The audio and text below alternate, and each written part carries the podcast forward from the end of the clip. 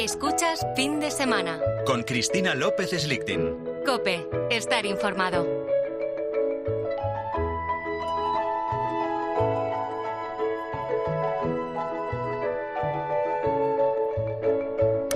Altas temperaturas, hasta hace bien poco, floración temprana, porque vemos los almendros, vemos las mimosas en flor, han propiciado unas alergias adelantadas. Y si al cóctel le sumas que nos estamos recuperando del COVID y de la gripe de diciembre y enero, pues hay una tormenta perfecta.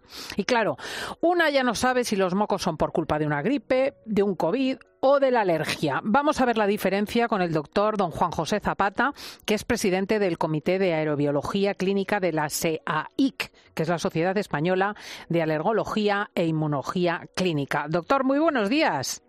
¿Qué tal? Buenos días. ¿Qué tal está? ¿Hay mucha gente con esta alergia prematura? Sí, realmente se ha adelantado la, la cupresácea, el ciprés, la familia del ciprés, se ha adelantado casi un mes a la floración eh, tendría que haber sido eh, a, finales de febrero o principios de marzo y sin embargo se ha adelantado por el aumento de las temperaturas. Hemos estado disfrutando de unas temperaturas en enero prácticamente parecidas a la de marzo y las plantas son muy sensibles a ese tipo de, de cambios de temperatura. Por tanto, han polinizado y le han hecho le han hecho una mala pasada a nuestros pacientes con sensibilidad a ese tipo de plantas. Claro. ¿Y es posible que, estas alergias se prolonguen hasta mayo o lo que va a hacer eh, la cosa es cambiar de orden? Quiero decir, va a haber alergias ahora, pero luego en mayo no. Bueno, en mayo tenemos asegurado de que en la primavera de que va a haber polinización, porque nos quedan muchísimas plantas por polinizar. Entre ellas las más importantes son eh, las gramíneas, todas las espigas y el olivo. Lo que sí es cierto que eh, se van a producir de una manera que realmente no podemos saber, no podemos predecir, porque las temperaturas extremas de este último año están cambiando la, em, la, polinización de las plantas. Le pongo un ejemplo. El año pasado el olivo tenía que haber polinizado en mayo y lo hizo mm, alrededor del veintitanto 30 de abril. Quiere decir que luego, en el mes de mayo, una vez agotado el polen, pues no polinizó.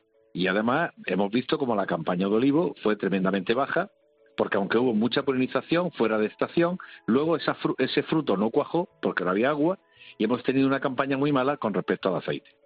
Por tanto, vemos que la polinización eh, se va a producir. Lo que no sabemos si va a ser en un pico muy alto o si va a ser una temperatura suave y va a ser una, una meseta mucho más alargada. No lo sabemos muy bien. Para eso tenemos una herramienta fundamental que es nuestra red de colectores de la Sociedad Española de Alergia.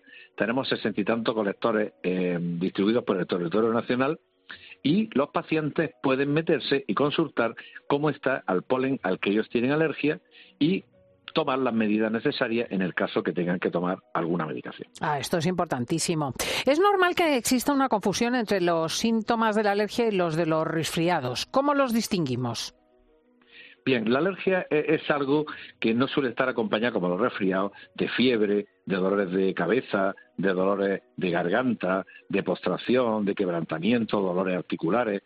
Normalmente eh, el resfriado todo el mundo tiene costumbre de padecerlo y se da cuenta cuando está bajo el efecto de un catarro, porque además es una cosa que suele durar, es un proceso que suele durar entre 3 y 5 días y lleva su evolución lógica. Sin embargo, la alergia, uno puede estar perfectamente bien, tener una proximidad a un foco de, un árbol, por ejemplo, de cupresácea, que está en la urbanización donde vive, tener unos síntomas muy importantes, alejarse unos cuantos kilómetros para ir a su puesto de trabajo y mejorar espectacularmente, porque ha cesado dicha exposición.